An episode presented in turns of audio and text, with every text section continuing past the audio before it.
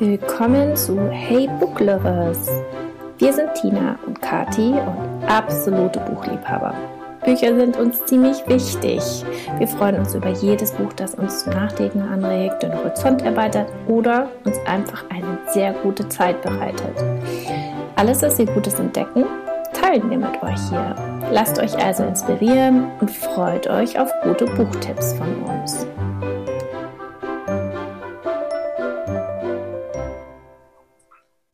Hallo bei Hey Book Lovers. Wir freuen uns sehr, dass du uns heute zuhörst und wir haben heute einen Gast eingeladen in unsere Sendung. Tobias ist heute zu Gast. Hallo Tobias. Hallo, schön, dass ich da sein darf. Ich bin sehr aufgeregt und freue mich. Es ist kein Grund, aufgeregt zu sein.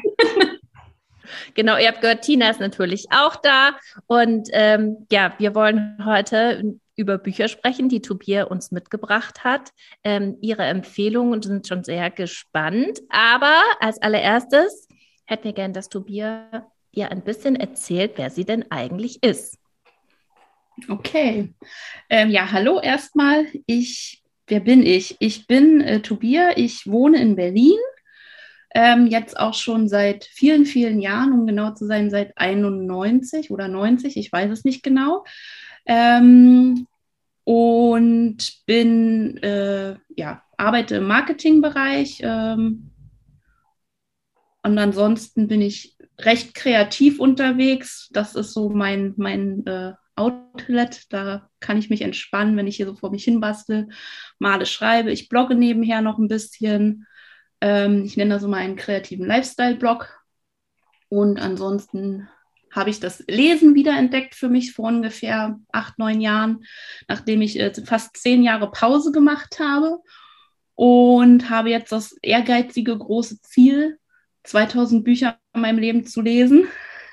Ähm, ich habe irgendwann mal äh, von jemandem in so einem ähm, Secondhand Bookstore gehört, dass der Mensch in der Regel nicht mehr als 2000 Bücher im Leben lesen kann. Und wenn man das mal runterbricht, sind das ja, glaube ich, 50 Bücher in 40 Jahren. Da muss man sich schon ordentlich ranhalten, weil man ja nicht von Anfang an lesen kann. Und wenn man dann zehn Jahre Pause macht, wird es immer schwieriger. Aber das äh, habe ich irgendwie gedacht, 2000 Bücher nur im ganzen Leben, das ist ja furchtbar, weil es gibt so viele. Ja. Und das hat mich total unter Druck gesetzt. Und ich habe gedacht, okay, ich muss jetzt anfangen zu lesen. Und irgendwie motiviert das aber auch. Hast du denn eine Liste? Wie viele sind es denn schon? Ich mache das über Goodreads, äh, dass ich da gucke und da bin ich, glaube ich, bei 500 oder so. Ja, nee, wow. gerade nicht genau.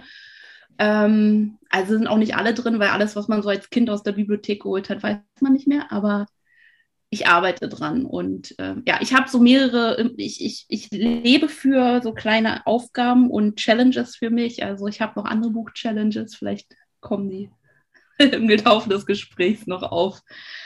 Genau, Bin aber das, gespannt das ist so ähm, ja, eine Sache. Und ich äh, wohne hier, wie gesagt, in Berlin mit meinem Mann. Äh, wir haben keine Kinder und ja, uns geht es hier eigentlich gut. wir können uns nicht beschweren. Und äh, wenn ich nochmal nachfragen darf, du hast gesagt, ähm, du hast das Lesen für dich wiederentdeckt. Warum hat denn das Lesen mal keine Rolle in deinem Leben gespielt? Das war hauptsächlich, ähm, weil ich, also so mit Anfang 20 nach dem Abi, also im Abi liest man dann das, was man lesen muss, ne? So mhm. viel mehr ist da meist nicht nebenher passiert. Und dann bin, habe ich ähm, eine Ausbildung gemacht und habe an den, also ich war damals ähm, an den Wochenenden sehr involviert im Volleyball. Also ich habe semi-professionell Volleyball gespielt. Das heißt, ich war eigentlich jedes Wochenende mindestens acht, neun, zehn Stunden in der Halle, war auch noch Schiedsrichter nebenher. Da blieb nicht allzu viel Zeit für, ja, und dann ist man eben jung und möchte lieber unterwegs sein und hat vielleicht einen Freund und so und dann ist nicht so viel Zeit übrig. Ähm, und ja, ich habe eben im Eventbereich gearbeitet, da waren, waren die Arbeitszeiten jetzt auch nicht 9 to 5. Okay. Da ist ja. das so ein bisschen, habe ich das so ein bisschen verloren, und habe zwar immer schon irgendwie ein paar Bücher im Jahr gelesen, so zwei, drei oder so. Und dann irgendwann hat mir mein Mann äh, ein Kindle in die Hand gedrückt, als er sich einen neuen gekauft hat und meinte, hier, ich so, nein, Kindle ist voll doof, ich will das nicht und Bücher und die muss man blättern und rascheln. Und seitdem ich den Kindle habe, lese ich wieder. Also insofern, ähm, der hat mich sozusagen wieder zurückgeholt. Mhm. Also, Ein Hoch auf den Kindle, auf E-Book-Reader. Definitiv, weil damit hast du eben, also ich habe einfach immer eine Bibliothek in der Tasche ne? und ja. das finde ich total super und ja, deswegen, den möchte ich nicht missen, ähm, wobei ich jetzt mittlerweile auch wieder mehr ähm, Bücher an sich so lese, weil ich mich durch das, die Bibliothek meiner Eltern kämpfe ähm, und da mal was rausziehe oder mir auch wieder Bücher mehr kaufe. Aber ja. Da äh, ja, sind wir jetzt gespannt darauf, welche Bücher du uns mitgebracht hast. Aber äh, vorweg nochmal die Frage, ähm, was dir denn in deinem Leben gerade Freude macht. Und äh, damit fangen wir ja immer unsere Podcast-Folge an. Tobias, du als unser Gast darfst heute als erstes diese Frage beantworten und dann ähm, sind Kathi und ich auch noch dran. Ja, ich habe was richtig Gutes und das ist auch richtig großer Meilenstein für uns. Ähm, wir haben am Samstag, also vor zwei Tagen, äh, den Schlüssel zu unserer neuen Wohnung bekommen. Das ist total aufregend. Also wir haben jetzt 16 Jahre hier in der Wohnung gewohnt, in der Mitte von Berlin und man wird ja irgendwie nicht jünger und hat andere Ziele im Leben. Und wir haben festgestellt, so mit der Pandemie, es ist uns hier zu laut, wir haben keinen Blick, wir sehen den Himmel nicht. Es ist irgendwie nicht so schön, wie wir uns das immer so wünschen, wenn man die ganze Zeit zu Hause rumhängt. Und sind dann ähm, so wirklich ernsthaft vor einem halben Jahr auf die Suche gegangen nach dem Sommerurlaub letztes Jahr und haben jetzt was ganz Schönes im Norden von Berlin am Wasser gefunden, an, also wirklich unser Traumlocation. Wir haben uns in diesem Areal vier Wohnungen angeguckt, keiner hat gepasst, bis auf die letzte. Und dann haben wir gesagt, wir machen das. Und das war wirklich, äh, ja, so, da hat alles zusammengepasst das Universum hat äh, gute Vibes gehabt, wir haben gute Entscheidungen getroffen, wir waren gut vorbereitet. Wir haben den Geburtstag meines Vaters über Bord geworfen und gesagt, wir können nicht kommen, wir müssen unsere neue Wohnung angucken. also es war total super und jetzt am Wochenende haben wir die Schlüssel bekommen und haben sozusagen unser ersten Kaffee und unser erstes Brötchen in einer leeren Wohnung äh, gegessen. Das war total super. Ach, schön. Ach, das klingt total toll. Vor allem, du hast schon ein, ein Bild gepostet auf Instagram und das sieht total schön aus, weil man, wie du sagst, so einen Blick hat. Da ist nichts davor, da ist nur das Wasser, das ist voll schön. Ja, und im Sommer fahren da eben die Bötchen lang und so. Also, das wird ganz toll. Haben direkt Ach, ein Tretboot-Ding vor der Haustür und ähm, also es ist eine richtig schöne Ecke. Das ist so wie so ein kleines Dorf, aber trotzdem bin ich in äh, 18 Minuten am Hauptbahnhof so ungefähr. Also es ist optimal, auch wenn ich ja viel Dienstreisen machen muss, wenn nicht Pandemie ist. Insofern total super. Und das sind Ach, echt gute cool. Nachrichten. Ja. ja, genau. Schön. Und Kathi, wie sieht es bei dir aus? Was macht dir gerade Freude? Ähm, also bei uns ist der März immer Geburtstagsmonat. Äh, mein mittlerer Sohn hat Geburtstag, ich habe Geburtstag, mein Papa hat Geburtstag und ich finde, wenn uns die Pandemie eines gezeigt hat, dann dass, wenn es geht, dann feiern wir. Und ähm, Abgesehen Familien, von Familienfesten wünschen sich meine Kinder immer an ihrem Geburtstag, da wollen die auch keinen Besuch haben und nichts, aber sie wollen einen großen Motto-Geburtstag. Und ich liebe das, da gehe ich total auf. Dieses Jahr ist das Motto Avengers. Und also beim Mittleren hat er sich gewünscht und ich, ey, mein Mann, der der flippt aus, der weiß gar nicht, was ich alles bestellt habe. Also Luftballon, es wird Luftballon geben, Luftballon äh, so Girlanden mit unterschiedlichen, also in, in, den Farben natürlich und ähm, kleine Spiele habe ich mir ausgedacht und äh, Deko, Deko, Deko und ähm, ja, also Sprinkles auf den Kuchen richtigen Farben, ist alles durchgetaktet und das macht mir total Freude, weil ich weiß, dass die Kinder, das, die finden das total geil. Also die, die, es ist einfach so bleibende Tage, hoffe ich, für sie. Und äh, an dem Tag sind sie dann auch immer Bestimmer und äh, was es zu essen gibt und wie der Tag abzulaufen hat. Und äh, natürlich hofft er auch inständig, dass er dann am Abend einen der Avenger-Filme gucken darf. Dann irgendwie schauen wir mal. Genau. Und da freue ich mich drauf, weil das irgendwie so, das sind so schöne Highlights. Und du, Tina? Mir hat, also heute vielleicht nicht, aber in den letzten Tagen war es tatsächlich das Wetter, was mir sehr, äh, sehr große Freude gemacht hat. Also, dass jetzt wirklich mal mehrere Tage am Stück die Sonne geschienen hat und es einfach, also der blaue Himmel da war und die Sonne auch schon so eine Kraft hat, dass wenn man äh, in einem geschützten Bereich gesessen hat, äh, dass sie einen so richtig das Gesicht erwärmt hat. Und ähm, ja, das fand ich einfach, das war jetzt in den Faschingsferien, die waren ja jetzt hier in, in Bayern letzte Woche. Das war so angenehm und überhaupt dieses Gefühl, dass es jetzt morgens schon wieder äh, früher hell ist und abends länger hell bleibt und einfach mehr Tageslicht da ist, das, ähm, ja, das tut gerade, das tut gerade richtig, richtig gut. Und äh, ja, das, das hat mir Freude gemacht. Heute, wenn ich hier so rausgucke, ja, ich kann die, die Sonne erahnen. Vielleicht kämpft, er, kämpft sie sich noch einen freien Platz in den Wolken. Aber ja, das fühlt sich, ähm, das fühlt sich wirklich äh, gut an und hat mir Freude gemacht. Genau. Ja, kann ich sehr gut nachvollziehen. Ja, ja und dann äh, würde ich sagen, springen wir mal rein, oder, Tobias? Was ist das erste Buch? Das erste Buch, was ich mitgebracht habe. Also ich habe lange, lange überlegt. Eine von diesen äh, Challenges oder Sachen, die ich immer mache, ist, ich frage viele Leute die fünf Bücher, die sie am meisten in ihre, also beeindruckt haben oder die für sie irgendwie ein, ja, etwas mit ihnen gemacht haben und so ein Lebens, ja, weiß ich nicht, wie soll ich das sagen, also irgendwas bei ihnen bewirkt hat. Und ähm, ich habe natürlich auch selber so eine fünf Bücher.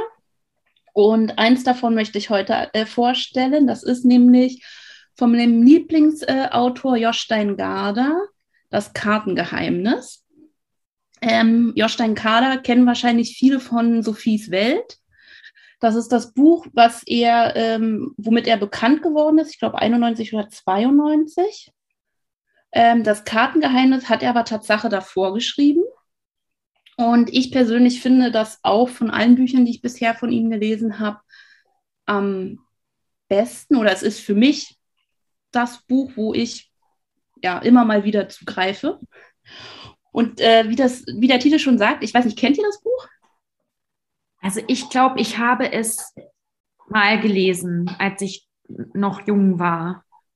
Aber ich kann, mich nicht mehr, ich kann mich nicht mehr daran erinnern, so richtig. Ich bin jetzt gespannt, auch wenn du es erzählst, dass das hochkommt. Ja, also ich habe es jetzt Tatsache ähm, Anfang Februar nochmal gelesen als Vorbereitung auf den Podcast, äh, weil ich dachte, okay, ist es wirklich so gut? Oder ne, manchmal hat man dann ja so, gerade wenn es Jugendbücher sind. Also ich habe es äh, Tatsache, glaube ich, 93 oder so gelesen, als es rausgekommen ist. Habe es aber seitdem, glaube ich, zwei oder dreimal gelesen. Und ähm, es ist wie ich immer sage, es sind drei Geschichten in einem Buch. Und das finde ich schon das Erste, was ich so toll finde, wenn das alles so miteinander verschachtelt ist. Und es ist auch so ein bisschen, ähm, ja, so die Signatur von Jostein Garder, würde ich sagen, dass er immer Geschichten in Geschichten und Bücher oder ja, also alles so ein bisschen verwinkelt und ineinander geschachtelt hat. Und das ist hier, ähm, kommt das relativ gut raus. Wir ähm, haben einmal die Geschichte von ähm, jetzt habe ich den Namen vergessen vom Hauptdarsteller, äh, von, also wir haben einen Jungen und einen, einen ähm, Vater, die sind auf der Reise von Norwegen nach Athen, ähm, weil sie die Mutter suchen. Das ist so die, die grobe Geschichte, ohne dass man jetzt viel verrät. Und ähm, sie fahren mit dem Auto nach, nach Athen, ähm, weil, wie gesagt, sie suchen ihre Mutter. Die Mutter muss sich selber finden. Die ist vor Jahren weggelaufen, als das Kind ähm, sieben oder acht war. Der ist jetzt zwölf. Ähm, Hans Thomas heißt er. Jetzt weiß ich, hier steht es ja auf meinen Notizen. Hans Thomas und sein Vater sind also unterwegs. Und der, zwölf, der ist zwölf und sein Vater ist so ein bisschen der ist so, ein Lebemann, also der raucht und trinkt ganz gerne und muss immer Zigarettenpausen machen auf dem Weg nach äh, Athen.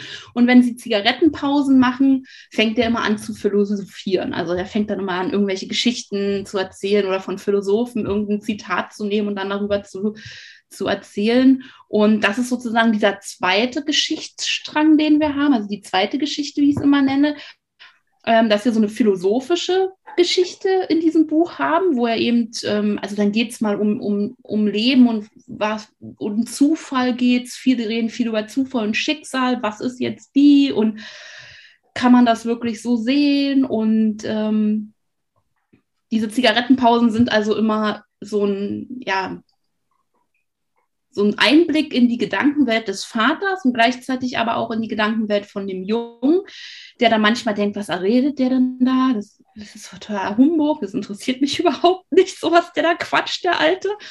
Und dann merkt man aber auch im Zuge dieses Buchs, dass er dann anfängt mitzureden und dann selber sagt, ich werde auch ein bisschen philosophisch, also sozusagen selber auch so wächst daran und ähm, auch eigene Gedanken hat und dann auch dem Vater mal sagt, ja, aber ist also dann nicht nur zuhört, sondern irgendwann auch mal eine Frage stellt oder Kontra gibt ähm, und sagt, das sehe ich aber anders. Und der Vater sich dann total freut, dass der Junge sozusagen da mit ihm äh, auf einer philosophischen Ebene redet. Und ähm, dann gibt es noch die dritte Geschichte und die ist natürlich meine Lieblingsgeschichte. Ähm, das ist die die Geschichte im Brötchenbuch. Im Brötchenbuch. Im Brötchenbuch. Und ja. ähm, am Ende, so viel kann ich glaube ich schon sagen, kommen alle Geschichten zusammen. Ähm, das, das, verrate ich jetzt glaube ich nichts. Und die Brötchenbuchgeschichte ist gleichzeitig, äh, also das ist eine magische Geschichte. Und ähm, wir sind also wieder da irgendwo bei so einer Zigarettenpause und müssen tanken und dann halten sie an so einer Tankstelle und da steht ein kleiner Zwerg, der das irgendwie da betankt, das Auto. Und auf dem, also wenn die einsteigen, gibt dieser kleine Zwerg Hans Thomas eine Lupe und sagt, äh, die wirst du brauchen. Und dann fragt der Vater noch, wie es denn jetzt am schnellsten zum Grenzübergang da geht. Sie sind irgendwo in Alpen. Und dann sagt der kleine Zwerg eben, ja, ihr müsst hier die Straße fahren und nach oben und dann kommt ihr ganz schnell nach Italien, glaube ich. Und dann fahren die da also ewig lange äh, lang und dann sagt der Vater immer, der Zwerg, der hat uns veräppelt, wir kommen hier gar nicht an. Und irgendwann landen sie eben im Dorf. Und im Dorf ähm, ist der Vater dann so, ja, der Zwerg hat uns veräppelt. Und dann geht er eben ins Wirtshaus und schießt sich erstmal ab.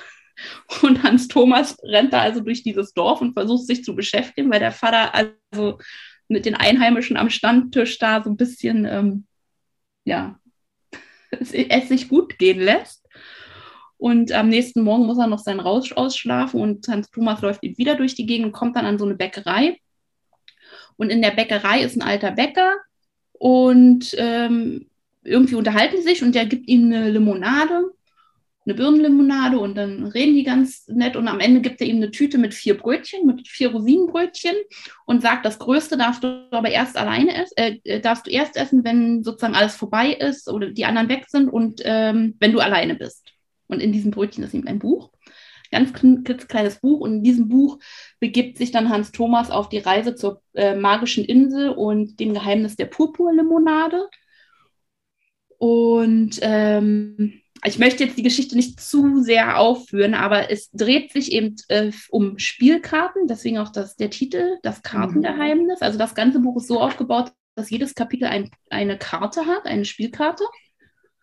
Und wir reisen sozusagen durch die Geschichte und ähm, lernen die verschiedenen ähm, ja, Karten kennen. Also auf der Insel sind die Karten zum Leben erweckt worden und haben bestimmte Funktionen. Und ähm, auf dieser Insel wohnt auch ein alter Mann. Wie man dann feststellt, war er schiffbrüchig und ist seit vielen, vielen Jahren auf dieser Insel. Ähm, dann kommt ein zweiter dazu. Und dann passieren ihm so ein paar Geschichten. Ich, wie gesagt, ich möchte nicht zu viel erzählen. Das soll man ja noch lesen. Ähm, und je mehr man von dieser Geschichte in diesem magischen Buch liest, ähm, desto mehr fängt man an zu denken, hm, komisch, aber passt das nicht zu der Geschichte von Hans Thomas? Und ähm, wie ich schon sagte, am Ende greift das eben alles ineinander und ähm, die eine Geschichte hatte was mit der anderen zu tun.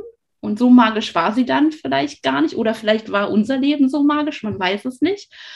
Und ähm, ja, also ich mag das einfach total gerne, dieses ganz viele Geschichten ineinander, dieses philosophische.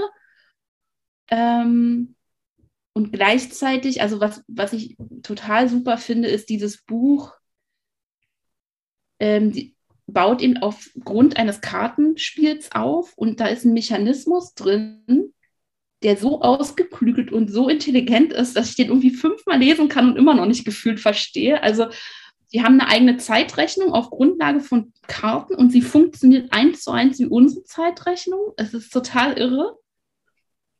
Ähm, und was ich eben auch Tatsache durch dieses Buch gelernt habe, ist, und deswegen ist es, glaube ich, auch für mich ähm, so, so ein einschneidendes Erlebnis gewesen, dieses Buch zu lesen, ist, dass ich anhand dieses Buches ähm, die, äh, die, das Höhlengleichnis von Platon äh, verstanden habe. Und ohne dass er jemals einmal das Wort Platon verwendet oder das Wort Höhlengleichnis oder irgendwas. Und ich glaube, das war für mich als Jugendliche, dass ich da so eine Connection geschaffen habe, etwas zu lesen und zu verstehen, was er damit bezweckt hat. Und deswegen ist dieses Buch, glaube ich, für mich so ein, ein, ein ja, Leuchtturmbuch in meiner Leseentwicklung auch ein Stück weit, ähm, weil ich das eben sozusagen entdeckt habe und total stolz drauf war mit meinen, weiß ich nicht, wie alt war ich, 15, 16, keine Ahnung, vielleicht früher. Ähm, genau, also das, ja, dieses Buch ist einfach, das ist so ein Buch, das kann man aus dem Schrank nehmen, wenn man mal so eine Leseflaute hat oder wenn man wenn man irgendwie denkt, so die ganze Welt ist gegen einen. Äh, es ist eben, es gibt so Mut und es ähm, hat ein schönes Ende. Es, alle sind glücklich am Ende. Und das ist einfach, ja, es ist ein Jugendbuch.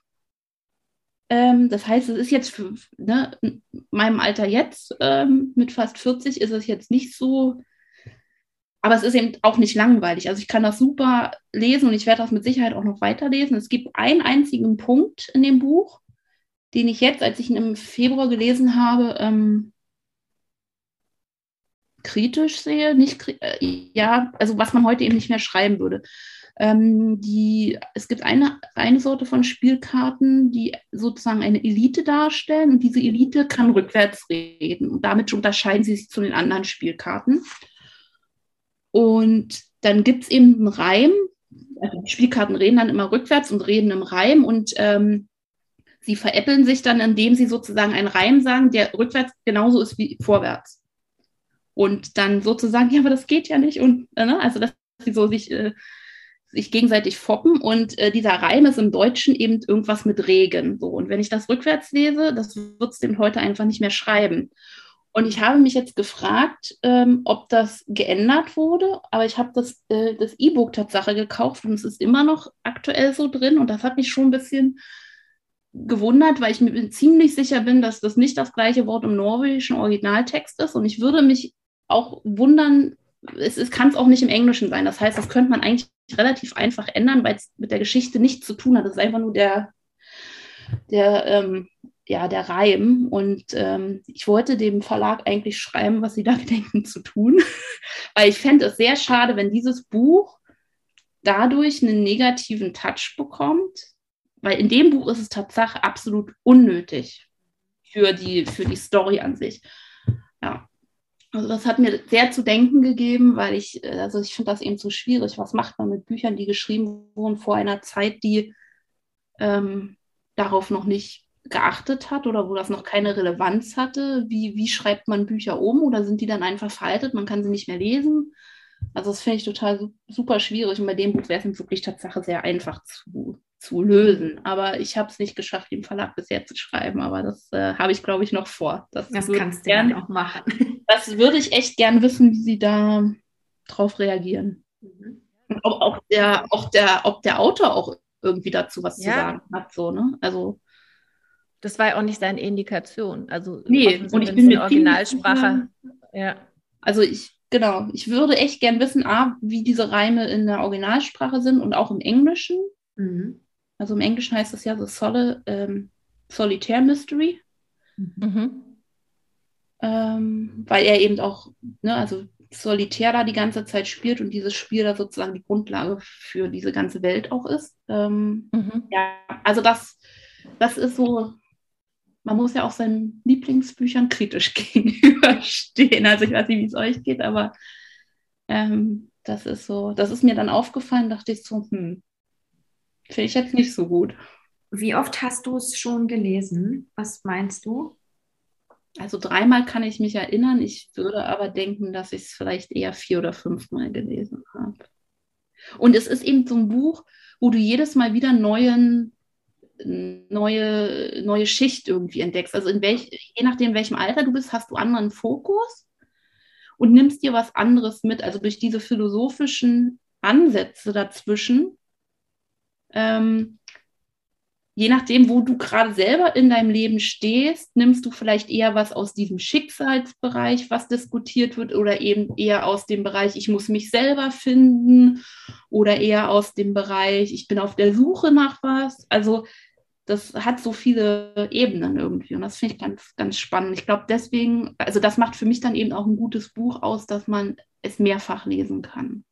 Und das ist dann auch der Grund, warum es bei mir als Hardcover im Schrank steht. Mhm. Okay. Ja. Also, das klingt echt wie ein Buch, ähm, das man auch gut verschenken kann, weil jeder sich irgendwo wiederfindet. Ja. Das nicht zwangsläufig an einer, Geschenk an einer Geschichte hängt. Ja, also würde ich schon so sagen, ich, also meine Patenkinder kriegen das alle irgendwann in ihrem Leben, ob sie wollen oder nicht. Ähm, Mal gucken. Ähm, noch sind sie ein bisschen zu klein. Das eine ist alt, das hat mir nie gesagt, was er davon hält. Aber es ist ja auch immer schwierig, wenn man so ein Lieblingsbuch hat und dann ja. sagt jemand, das ist total doof. Ähm, das ist ja dann fast schon weh, ne? Also ja. So, oh nein. Also insofern, ähm, aber dieses Buch möchte ich wirklich jemandem ins Herz legen. Ich glaube, da kann man nicht, also und selbst wenn man jetzt da nicht so viel mitnimmt wie ich vielleicht, ist es, glaube ich, trotzdem eine nette Story. So. Also ich glaube, ich habe es nicht gelesen. Jetzt, als du es, äh, der Titel sagt mir was, Sophies Welt habe ich gelesen, aber ähm, als du es dann jetzt beschrieben hast, kann ich nicht sagen, dass ich mich daran erinnert hätte. Also ja, kommt auf meine Leseliste. Und ich glaube, meine Tochter kann es auch gleich mal lesen. Ja, wie alt ist sie? Zwölf. Ja, das ist perfekt. Also dadurch, dass ja der Hauptcharakter auch zwölf ist. Ja. Ähm, und ich glaube, ich, also 93, da war ich, ja, ich war wahrscheinlich auch 12, 13, als ich mhm. das erste Mal gelesen habe. Also ich glaube, das ist gut. Ich glaube, ich habe es auch gelesen, jetzt wo du es erzählt hast, aber es ist wirklich ähm, lang, ganz, also muss auch beim Erscheinen gewesen sein. Und ähm, aber ich werde es jetzt nochmal noch mal, ähm, bestellen irgendwie. Ich finde das super. Danke, dass du es nochmal auf den Tisch gebracht hast. Ja, sehr gerne. Also wie gesagt, ich habe auch, ich habe viele andere Bücher von ihm gelesen und ich, das ist eins meiner, meiner Lese-Challenges. Ich möchte jedes Buch von ihm lesen, da habe ich noch ein paar vor mir. Ähm, aber das ist bisher mit Abstand mein Liebstes. Mhm. Ähm, ganz kurz dahinter ist durch einen Spiegel in einem dunklen Wort. Da geht es ist ein sehr kleines Buch. Äh, da ist es auch schwieriger, äh, weil es da um Tod geht. Das hat mich auch sehr bewegt damals. Ähm, aber das hier ist so happy, happy Content, was wir gerade alle gebrauchen können. Ja, ja, genau. Genau. Okay, was hast du denn noch? Ich habe noch zwei Bücher, die nicht Happy Content sind. Ich habe lange überlegt, ob ich die hier anspreche. Aber ich finde, genau deswegen gehören sie hierher. Ähm, ich lese relativ viel oder was ich gerne lese, ist so historische Romane. Und ich habe in den letzten sechs Jahren zwei gefunden, die mich sehr berührt haben und mir eine neue Welt eröffnet haben. Ähm, das erste ist, ich glaube, das hatte ich auch im Buchclub schon mal so grob erwähnt, ist die äh, Dragon-Trilogie ähm, von Andrew, nee, von Williams, William Andrews. William Andrews heißt er. Jetzt muss ich gucken, weil ich verwechsel immer Vor- und Nachnamen. Aber er heißt William Andrews, genau. Ähm, und er ähm, schreibt über Korea. Also eine Welt, die ich so sonst wenig Berührung mit habe. Und ähm, das ist, wie gesagt, eine Trilogie. Und ähm, das erste Buch, Daughters of the Dragon, ist auch das einzige, was bisher auf Deutsch erschienen ist und heißt auf Deutsch Das Schicksal der Drachentöchter. Mhm. Ähm, da geht es um eine 14-jährige, ein 14-jähriges Mädchen. Ich habe leider den Namen vergessen, weil die doch sehr fremd für mich sind.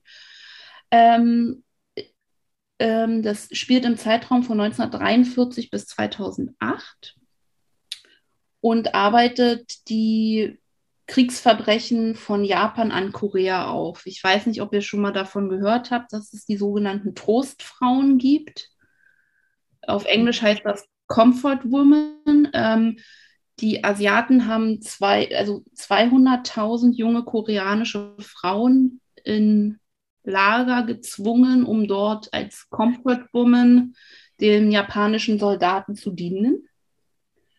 Und dieses Buch ähm, arbeitet das quasi ein Stück weit auf. Und die ersten 20 Prozent sind echt hart von dem Buch, das kann man nicht anders sagen. Da geht es eben wirklich um extrem viel Vergewaltigung. Ähm, aber ich, wie gesagt, also für mich war das, ich wusste vorher auch nicht, was das ist. Bin da so ein bisschen reingestolpert. So, vielleicht hätte ich es auch nicht äh, genommen, wenn ich es gewusst hätte aber es zeigt eben einfach, ja, also zum einen zeigt es dieses Kriegsverbrechen, ähm, deswegen auch die ersten 20 Jahre, weil die natürlich dann 45 auch zu Ende waren. Und danach geht sozusagen die Geschichte weiter, wie damit umgegangen wird in der Gesellschaft, wie die Frauen in der Gesellschaft behandelt wurden, wie die japanische Regierung das versucht hat, unter den Tisch zu kehren, auch heute noch macht. Also bis heute sind äh, diese, diese Kriegsverbrechen seitens Japan nicht ähm, als ja, wie sagt man da, angenommen worden oder anerkannt, ja. Anerkannt worden, ja. genau.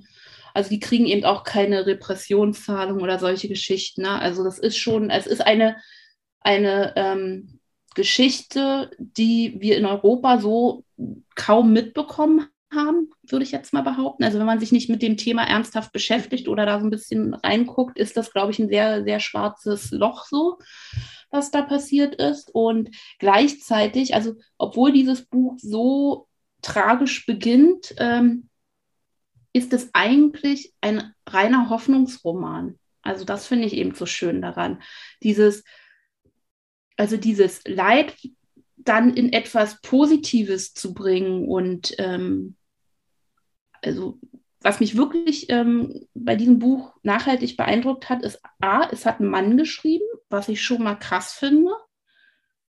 Und B, er hat es in einer Art und Weise geschrieben, die nie vulgär oder herabwertend war, sondern immer mit ähm, einer, einer Menschlichkeit und einer einer Nähe, die, ähm, also das, das hat mich, diese Art zu schreiben, fand ich total krass für dieses Thema. Und das ist mir eben bei diesem Buch vor allem so hängen geblieben. Ähm, und dann geht das natürlich weiter und ähm, er, er greift sozusagen die Geschichte von Korea auf, was ist passiert. Da kommen so ein bisschen Folklore-Geschichten mit rein von, von ähm, ja, ja, einfach so ko koreanische Geschichte, die man einfach nicht kennt. Ne? Also mhm. So Bräuche und Tradition und wie mhm. wird Essen gemacht und wie wird man, wie kleidet man sich an und solche Geschichten. Also alles, was für die so normal ist, kommt da eben also so als Alltagsgeschichten bei. Und wenn man überhaupt keine Ahnung hat, ist das eben total irre, da so viel mitzunehmen. Und ähm, das gibt noch zwei weitere Bücher, da gehe ich jetzt nicht ganz so tief drauf ein. Der zweite Teil ist Dragon Queen. Da beleuchtet er eben äh, die Zeit vor der Zeit, also da geht es um 1866 bis 1895, da geht es um die letzte ähm, Königin der, äh, der Koreaner, mhm. die, ähm, ähm, er hat das so schön beschrieben, you can be a stone queen and silent and submissive or a dragon queen and uh, fight for your people. Und ähm, das war ein Waisenkind, die da an so einen ähm, König verheiratet wurde, so ein Kindskönig.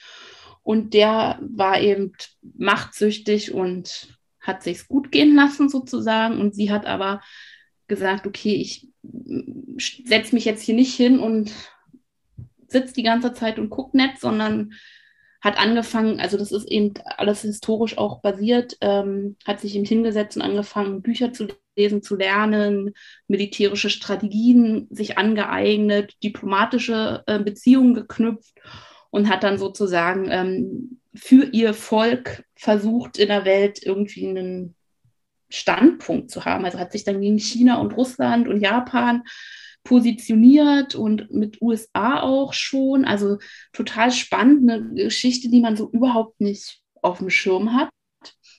Und gleichzeitig hat es eben dieses Mystische, ne? also weil sie, dann geht es eben um Kulturschätze und solche Geschichten auch und wie sie Geschichte schreiben und leben und diese ganzen Dynastien im Vorfeld und was das für Einflüsse hat und äh, Kunstschätze. Also total, ich fand es super spannend. Ähm, und ich habe ein Zitat von dem Buch mit, weil ich das so cool finde. Da kriegt man mal so ein bisschen auch ein Gefühl dafür, wie er so schreibt. Ich mhm. finde das immer ganz spannend. Und er, er, er schreibt, also jetzt in, im zweiten Teil, Dragon Queen, you can wear the crown on your head and sit silently on the throne like the stones in the palace walls. Or you can wear the crown on, in, on your heart and be like a dragon who rules the forest. If you choose to be a stone, you must make yourself dead. If you choose to be a dragon, you must be alert and quick, because many will want to slay you. Und ich finde, also ich finde, da merkt man schon, schon diesen Sprachklang, den er hat. Und das, ich, für mich ist das immer entscheidend auch, wie so eine Story so vor sich hin plätschert oder den Flow hat. Und ähm, genau.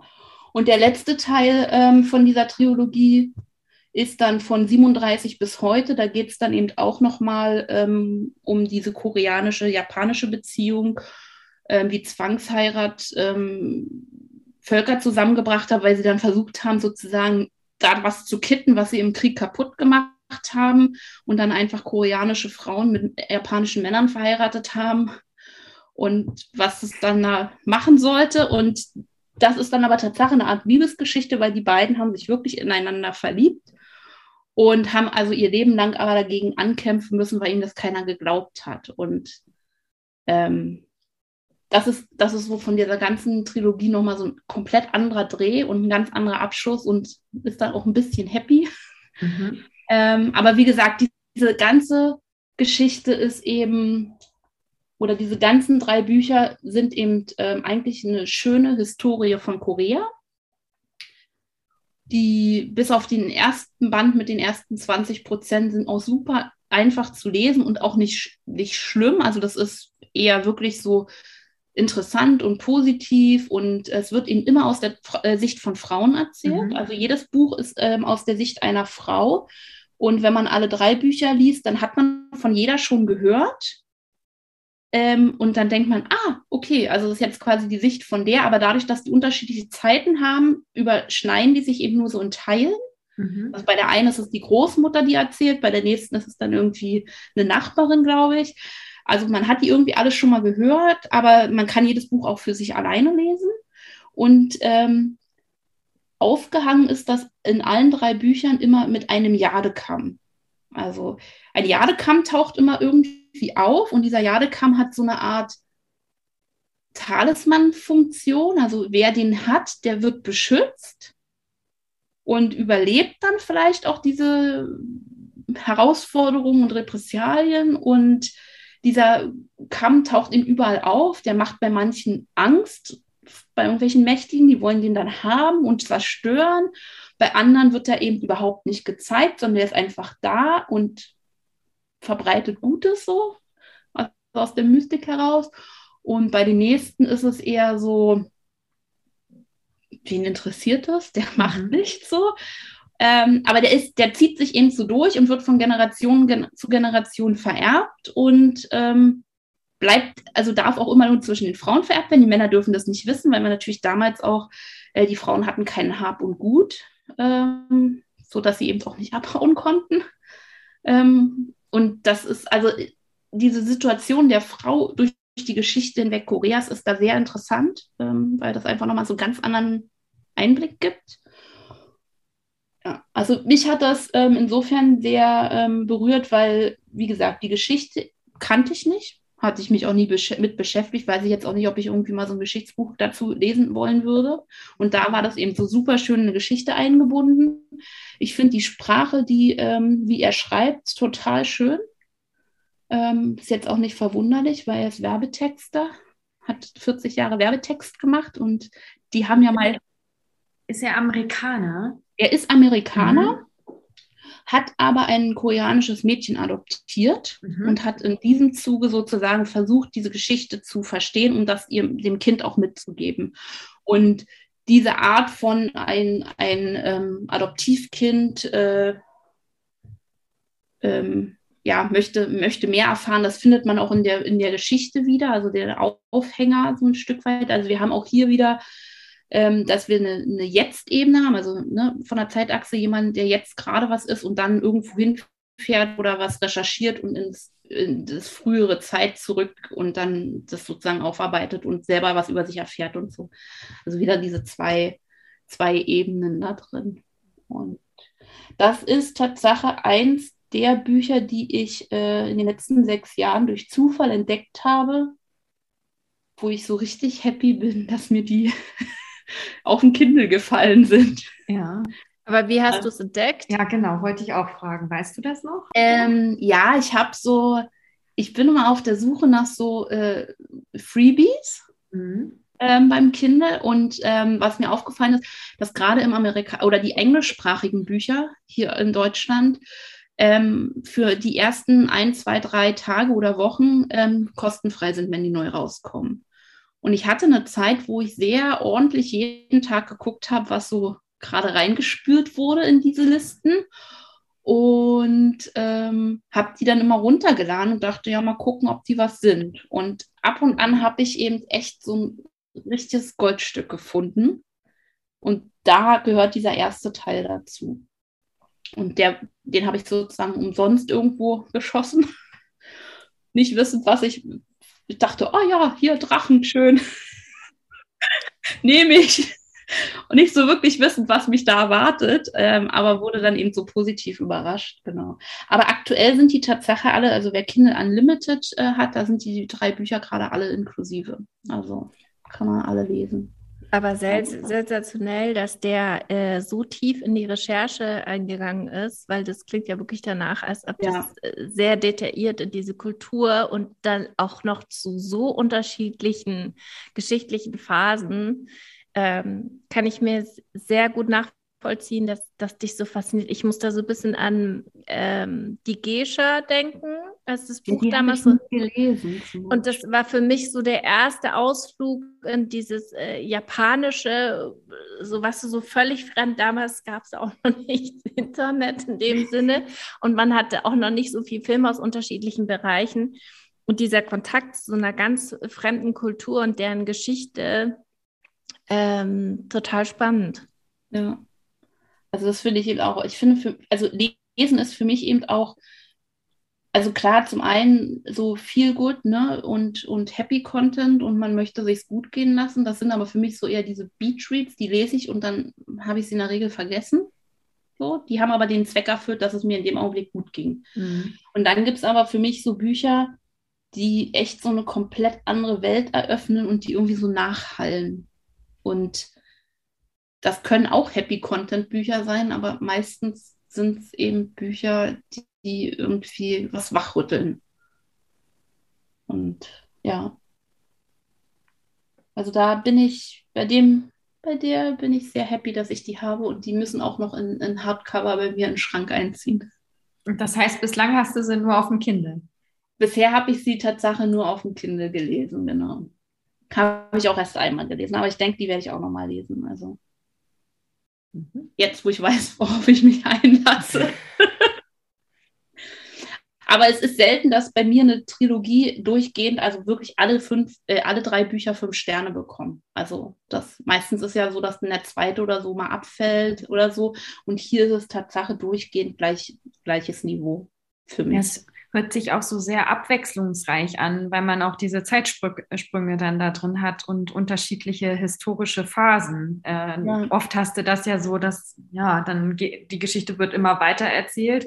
Ähm, und äh, dann ist es so vorhersehbar, was dann irgendwann passiert. Also ja, und dadurch, dass er eben quasi im zweiten Buch eigentlich die Vorgeschichte erzählt ähm, und dann wieder zurück in die Gegenwart springt, also im dritten Buch geht es dann mehr so um ähm, äh, um die, nicht UNO, aber UNICEF und Humanitarian AIDS und, mhm. und wie die ganzen Organisationen miteinander arbeiten und so. Also da ist nochmal ein komplett anderer Ansatz und eher so einer politischen Ebene, ähm, während das andere eher historisch ist. Ähm, das ist schon ganz spannend. Also.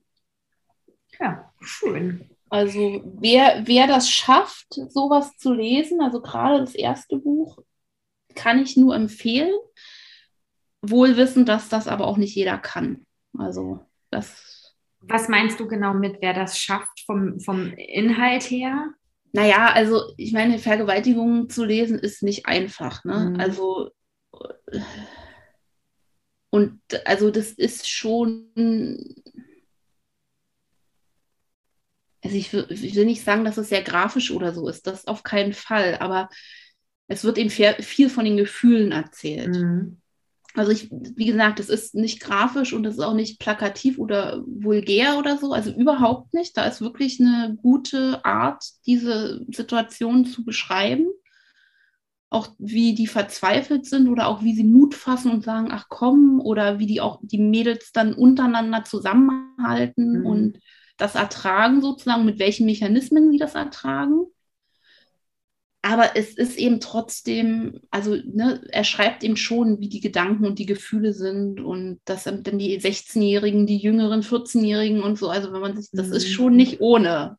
So, also ja, also auf jeden Fall mit Trigger, mit Trigger Warning. Ja, ähm. ja, also ich persönlich bin kein Freund von diesen Trigger Warnings. Ähm, mhm. Ähm, ich kann aber verstehen, verstehen, warum sie da sind. Also wenn ich jetzt ähm, Vergewaltigungsopfer wäre, würde ich dieses Buch nicht empfehlen. Mhm. Das kann man, glaube ich, ziemlich deutlich sagen. Okay. Also da muss man, da sollte man dann vielleicht einfach das zweite oder das dritte Buch lesen. Dann, weil die bauen zwar aufeinander auf und haben Berührungspunkte, aber man kann jedes Buch auch alleine lesen. Also mhm.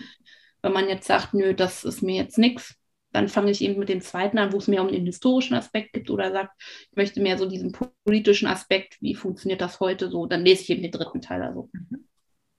Super spannend, hatte ich noch nie was von gehört, ehrlich gesagt. Mhm. Ja, es ist echt so ein dunkles Geschichtsloch. Ja, mhm. das stimmt. Hast du denn noch was dabei? Noch was Dunkles, hast du gesagt. Ich ne? habe hab noch, also ich hätte noch drei Sachen.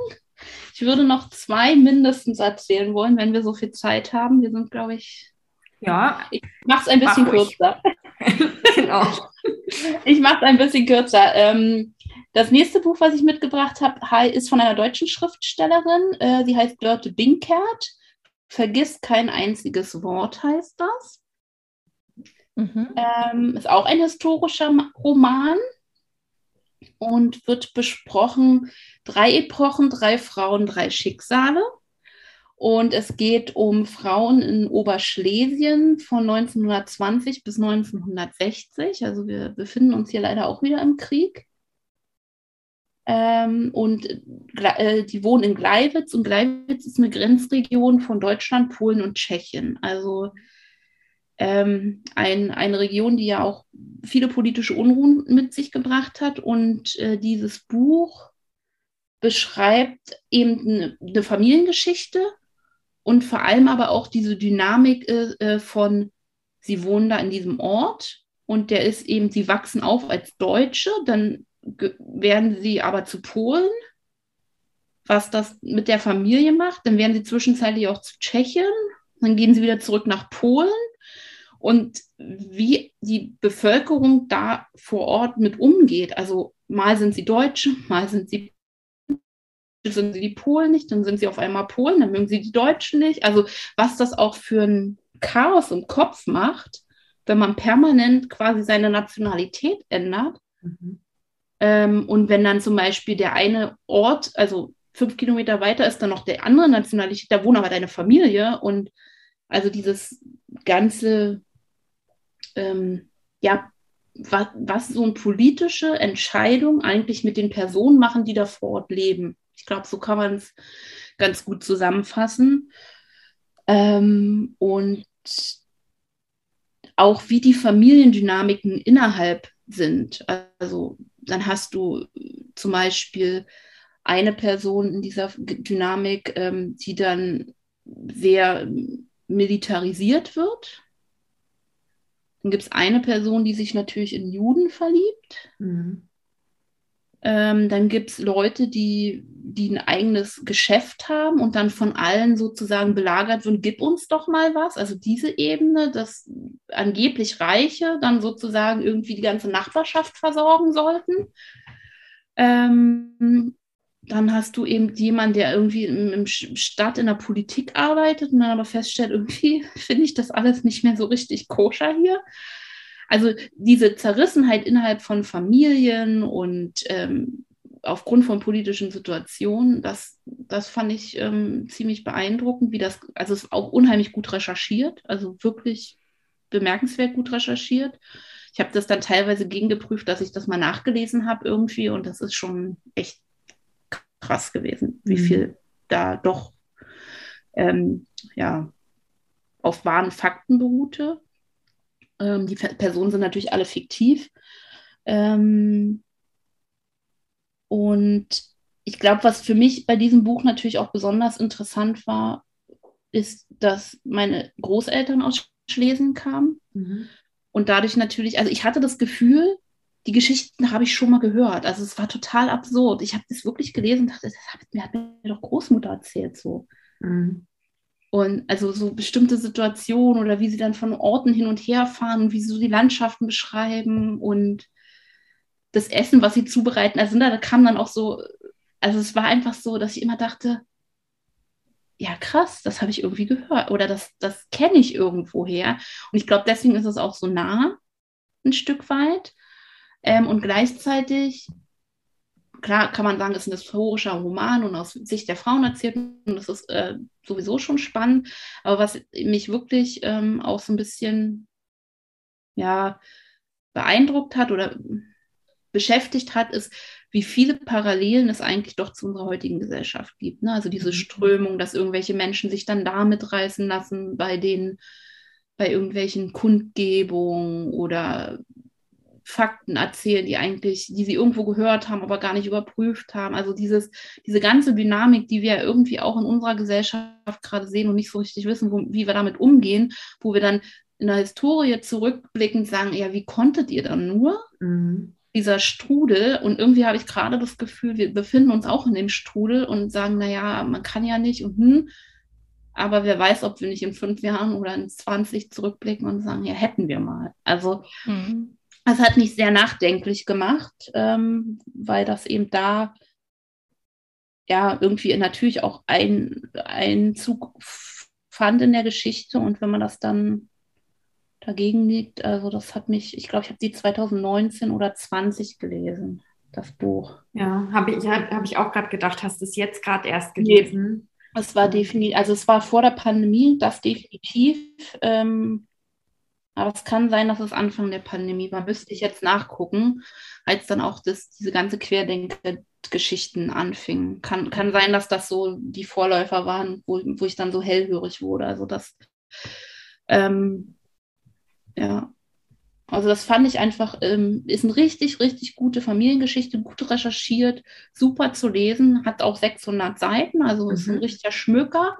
Aber es ist eben auch wirklich so ein Schmücker, den man nicht weglesen kann. Also ich habe den schon ein paar Mal empfohlen und alle, die ihn gelesen haben, ähm, haben gesagt, super Buch. Also ähm, ich habe das meiner Mutter empfohlen, die hat das natürlich sofort weggeschmückert. Ich habe das äh, der Mutter von meiner Freundin empfohlen, die auch ähm, Verwandte oder ihr Vater kam auch aus Schlesien, die meinte, super. Es war, als wenn er Geschichten erzählt.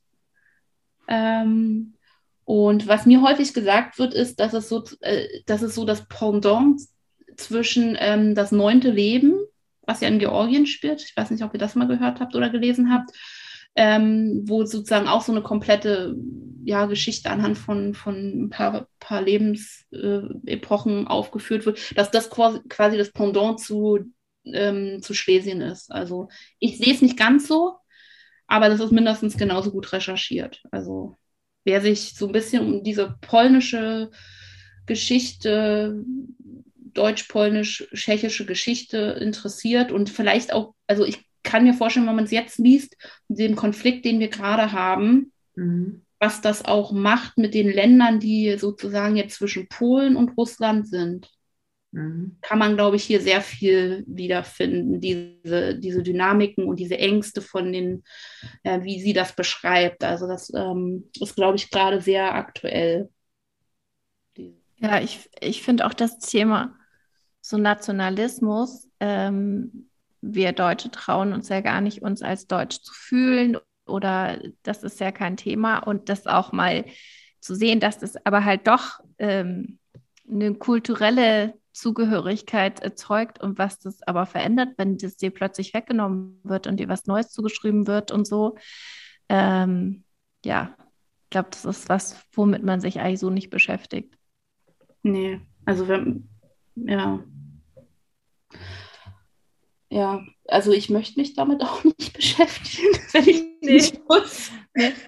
Aber ähm, es gibt einen schon zu denken. Und klar kann man sagen, man möchte jetzt sich damit nicht beschäftigen, gerade in Zeiten wie diesen. Aber ich bin eben der Meinung, nur wer was weiß oder sich mit anderen Sichtweisen beschäftigt, kann eben auch die Welt irgendwie zu was Besserem machen. Und deswegen habe ich, ähm, wie gesagt, diese zwei doch heftigeren Bücher jetzt entschieden, muss ich vorstellen, weil ich äh, da einfach denke, man kann nicht die Augen vor dem verschließen, was da passiert und vor allem nicht, wenn sich Geschichte wiederholt.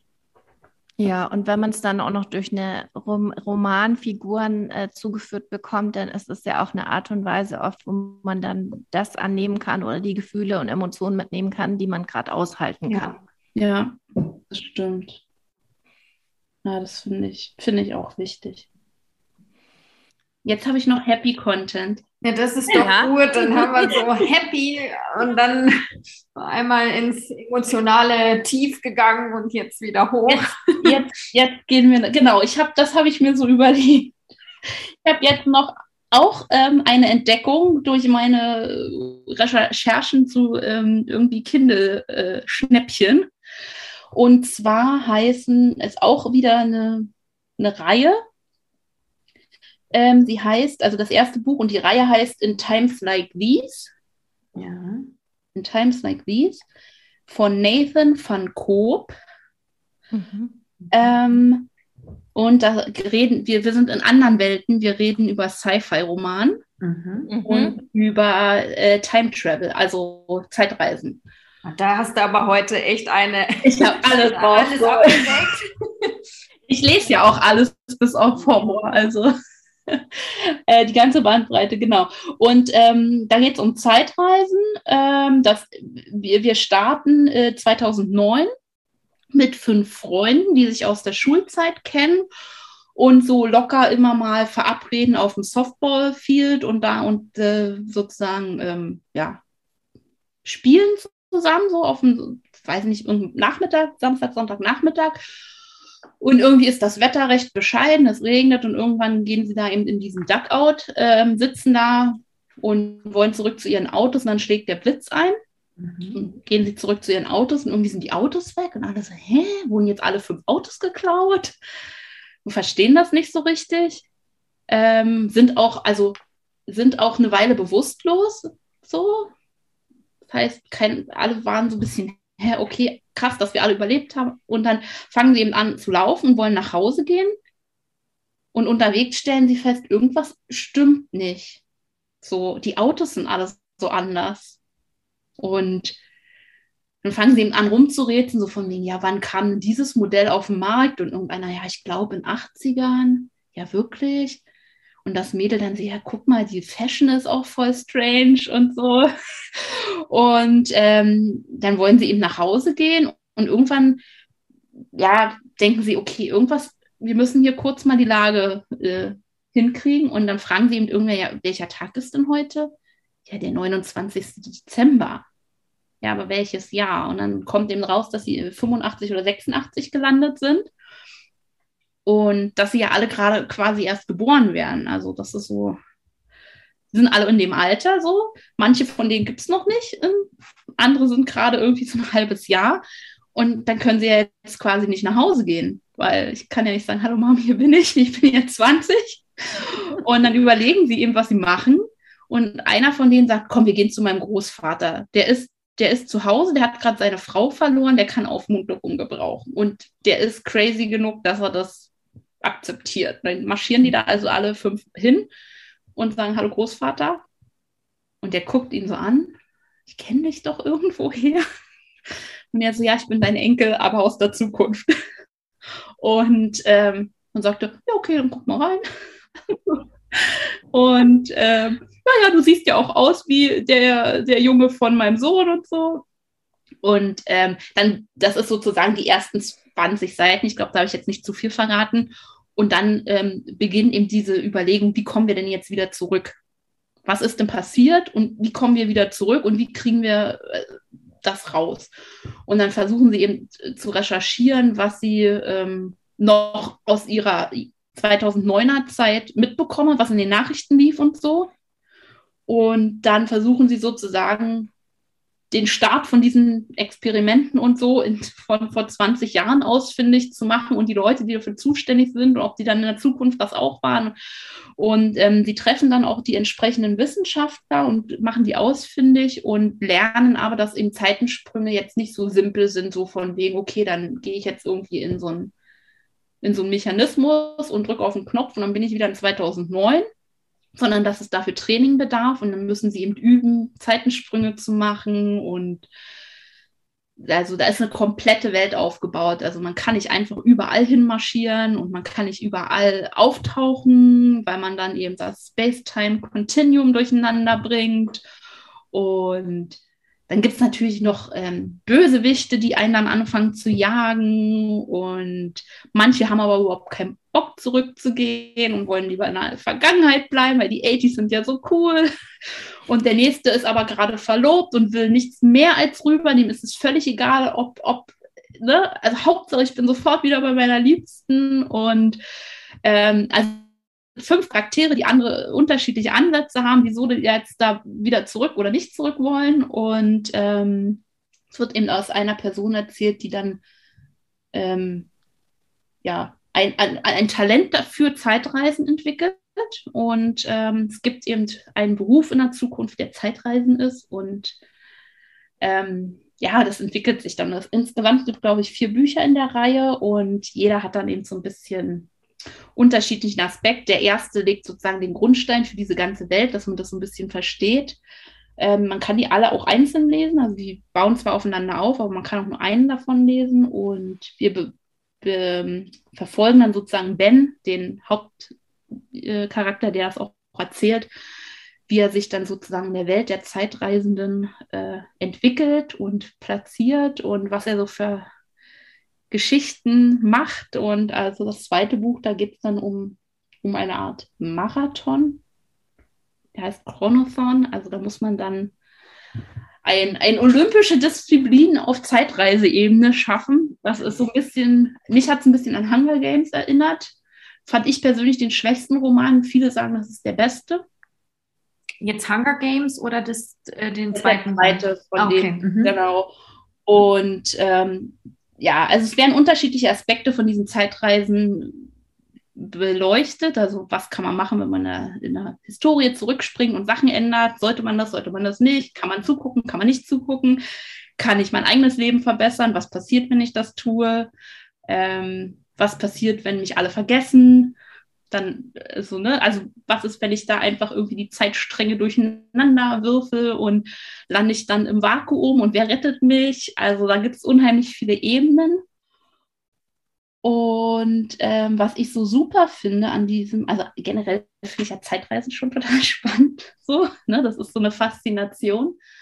Ähm, und dann, was eben total irre ist, alles, was er da beschreibt, sind tatsächlich äh, Theorien und Ansätze, die wissenschaftlich erforscht werden. Also mhm. ich habe das meinem Vater erzählt, ähm, weil ich das total spannend fand und wir haben uns darüber unterhalten. Ich habe gesagt, ja, und dann passiert das und dann machen sie das und das geht nicht. Und er so, oh ja, das ist die und die Theorie. Also der hat Physik studiert und ich so, ja. ah, okay.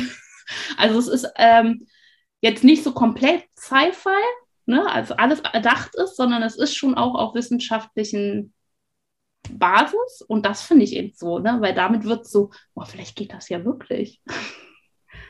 Also es hat dann nochmal so eine andere Ebene. Und ist das eine in sich abgeschlossene Reihe oder geht es da immer noch weiter? Weißt also wenn ich wenn ich es richtig verstanden habe, sind das vier Bücher, mhm. die jetzt abgeschlossen sind. Gibt jetzt irgendwie, das hat er, glaube ich, ähm, jetzt während der Corona-Pandemie hat er nochmal so ein Prequel geschrieben, so, das heißt dann so 0,5, ne? so eine Kurzgeschichte irgendwie. Und jetzt hat er aber eine zweite Reihe. Also das, da geht es irgendwie das Paradox Time Continuum oder so. Also das scheint eine neue Reihe zu sein. Die habe ich aber noch nicht gelesen. Also. Und er selber ist, ähm, er selber ähm, lebt in Florida und ist, ähm, wenn ich es richtig verstanden habe, Maschinen- und Flugzeugbauer. Und äh, ja, hat das irgendwie, also diese einfach geschrieben und das ist ein totaler Bestseller geworden. Also, weil eben so viele sagen, dass die Charaktere so vielschichtig sind. Also es ist nicht nur gut und böse, sondern jeder hat so seine eigenen Struggles und macht vielleicht in der Situation das eine, aber in der nächsten reagiert er total irrational. So, warum machst du das jetzt? Aber weil er eben eine Emotion hat, die er da ausleben muss. Also es ist, ist sehr nahbar, wie die Leute dann auch reagieren und miteinander agieren und der mag den nicht und der ist ihm blöd gekommen, dem glaube ich jetzt. Also jetzt nicht um so, so Teenie-Drama-mäßig, sondern einfach echt irgendwie. Und also ich finde, diese ganze Reihe ist extrem echt, sodass man die ganze Zeit denkt, kann das nicht echt sein, dass, dass sowas passiert? Also das und gleichzeitig ist es eben super spannend. Also das ist wirklich so ein, so ein Page-Turner. Also das habe ich auch jetzt noch mal ein paar Rezensionen gelesen und alle sagen, man kann überhaupt nicht aufhören. Ne? Das ist so ein richtiges Wegschmökerbuch und man muss sofort wissen, wie es weitergeht. Und ich glaube auch nur ein einziges von den Büchern ist so wirklich mit ähm, Cliffhanger. Ich glaube, das dritte auf das vierte, da denkst du dir so, oh nee, jetzt echt. muss, mich, muss ich gleich den vierten Band auch noch lesen. Ja, ja.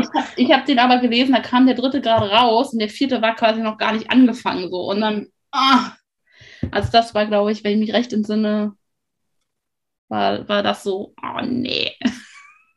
Glaubst du, man kann das auch als Teenie schon lesen? Ja. Also es ist nicht zu, zu grausame nee. Beschreibung also, oder sowas. Grausam ist es überhaupt nicht. Also ich kann mich jetzt an keine Situation erinnern, wo ich dachte, boah, hier Blut und ja. Grusel und böse, ja. böse Sachen, sondern wirklich eher so. Also es ist teilweise verwirrend, weil diese ganze Zeitgeschichte ist natürlich schon komplex, ne? Also diese, ja. die ganze Welt so. Da muss man schon echt teilweise mitdenken und ich habe auch schon ab und an zurückgeblättert und gedacht, okay, wie war das jetzt nochmal? Ich habe es mir nicht gemerkt. Ich dachte, das wäre nicht so wichtig. ähm, aber ich glaube, das ist eben auch so ein Buch, wenn du das ein paar Mal liest, dann hast du immer wieder noch was Neues zu entdecken. Also ich, das ist auch so, so eine Reihe, wo ich glaube, die lese ich noch mal irgendwann in meinem Leben, weil die einfach so cool war. Und häufig habe ich so das Problem mit modernen Sachen, dass mir die Art und Weise, wie geschrieben wird, zu platt ist. Ich weiß gar nicht, wie ich das beschreiben soll, aber es ist so häufig, dass ich immer denke, ach, da ist keine Melodie drin oder das ist mir zu umgangssprachlich. Also ich finde, Umgangssprache auf Papier kommt irgendwie nicht so richtig rüber. Häufig.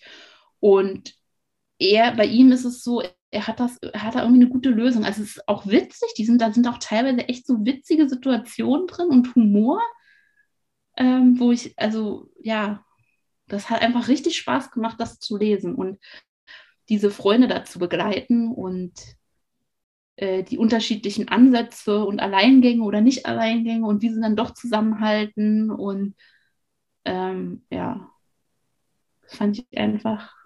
Hört sich gut an. Das ist richtig, also so ein richtig Abtauchbuch, so ganze Welt oh, weg. Ja, da hast du uns ja echt äh, jetzt äh, viel mitgebracht. Jetzt, jetzt müssen, Kathi, jetzt müssen wir uns überlegen, welches, welches Buch davon äh, wir als erstes lesen. Weißt du schon, hast du einen Favoriten auf der Liste? Also ich habe, wir hatten hier in den Ferien echt ähm, zweimal intensive Gespräche über Zeitreisen. Mhm. Also wirklich genauso Dinge, die aufkommen, was wäre, wenn, glaubst du, das und das wäre möglich und so. Und ich liebe das, dass das jetzt mit den Kindern möglich ist, ja, dass sie sich dazu Gedanken machen Und äh, ich mag das auch total gern. Und gerade als du jetzt gesagt hast, es basiert auch zum Teil auf äh, Theorien, die verfolgt werden in der Physik und sonst was, finde ich total spannend. Ähm, da habe ich ähm, total Lust drauf und ich möchte. Ich befürchte nur, das gibt es noch. Also ich glaube, diese Reihe gibt es Tatsache nur auf Englisch. Ja. Also ich habe keine deutsche Übersetzung gefunden von Retirement weißt du, ich kann da dann auch besser mitreden, wenn ich es lese. ja, also das, ich glaube auch, das ja. ist ein Familienbuch. Ich glaube, das kann man super auch zusammen ja. als Familie lesen. So jeder für sich und dann darüber ja. sprechen oder so. Das glaube ich auch. Und das Kartengeheimnis werde ich auch noch mal raussuchen. Und du, Tina? Also ähm, mich hat jetzt auch äh, in, in Times Like These am meisten angesprochen. Gerade wenn du sagst, also Abtauchen und Page-Turner, das ist eigentlich das, was ich, ähm, was ich jetzt was ich jetzt brauche. Aber ich glaube auch, also dieses Buch von ähm, Birte Binkert, hast du, glaube ich, gesagt, mhm. äh, vergiss kein einziges Wort, das werde ich, glaube ich, meiner Mama schenken, ähm, weil ähm, meine Oma nämlich auch aus Schlesien kommt. Und ich glaube, dass, ja, das ist genau das Richtige für sie. Also habe ich gleich äh, zwei gut. Bücher, mit denen ich was anfangen kann. Ja, super. Da haben wir ja echt äh, viel mit bekommen von dir. Vielen, vielen Dank, dass du so viel Sehr Input gerne. geliefert hast, Tobias, und uns mitgenommen hast in, in die Welt deiner Lieblingsbücher. Das war wirklich toll. Hat Spaß gemacht, dir, dir zuzuhören. das ist schön. Vielen Dank. Ähm, ja, wir sehen Tobias bald wieder, nämlich Anfang April haben wir unseren Buchclubabend, wo wir äh, alle jetzt The Paper Palace, der Papierpalast, hast es auf Deutsch gelesen haben. Und wenn du ähm, als Zuhörerin auch mal Lust hast, dabei zu sein, dann melde dich total gerne. Wir freuen uns, wenn du einfach dazu kommst. Schreib uns einfach. Ach ja, und Tobias kann man auch auf Instagram folgen. Da sieht man vor allem ihre Kreativität. Wie heißt dein Account, Tobias? Craft Delicious Me. Also ein Kunstwort, aber ich glaube, wenn man mich mit Namen sucht, Tobias, gibt es nicht allzu viele. Das könnte, könnte das auch stimmt. Brauchen. Ja, das stimmt. Also vielen, vielen Dank an dich. Ja, vielen Dank für deinen Besuch. Danke, tschüss, tschüss, tschüss. Danke fürs Zuhören. Wir freuen uns sehr ähm, über eure Buchempfehlungen und natürlich auch über euer Feedback. Und alle weiteren Informationen findet ihr in den Show Notes. Bis zum nächsten Mal.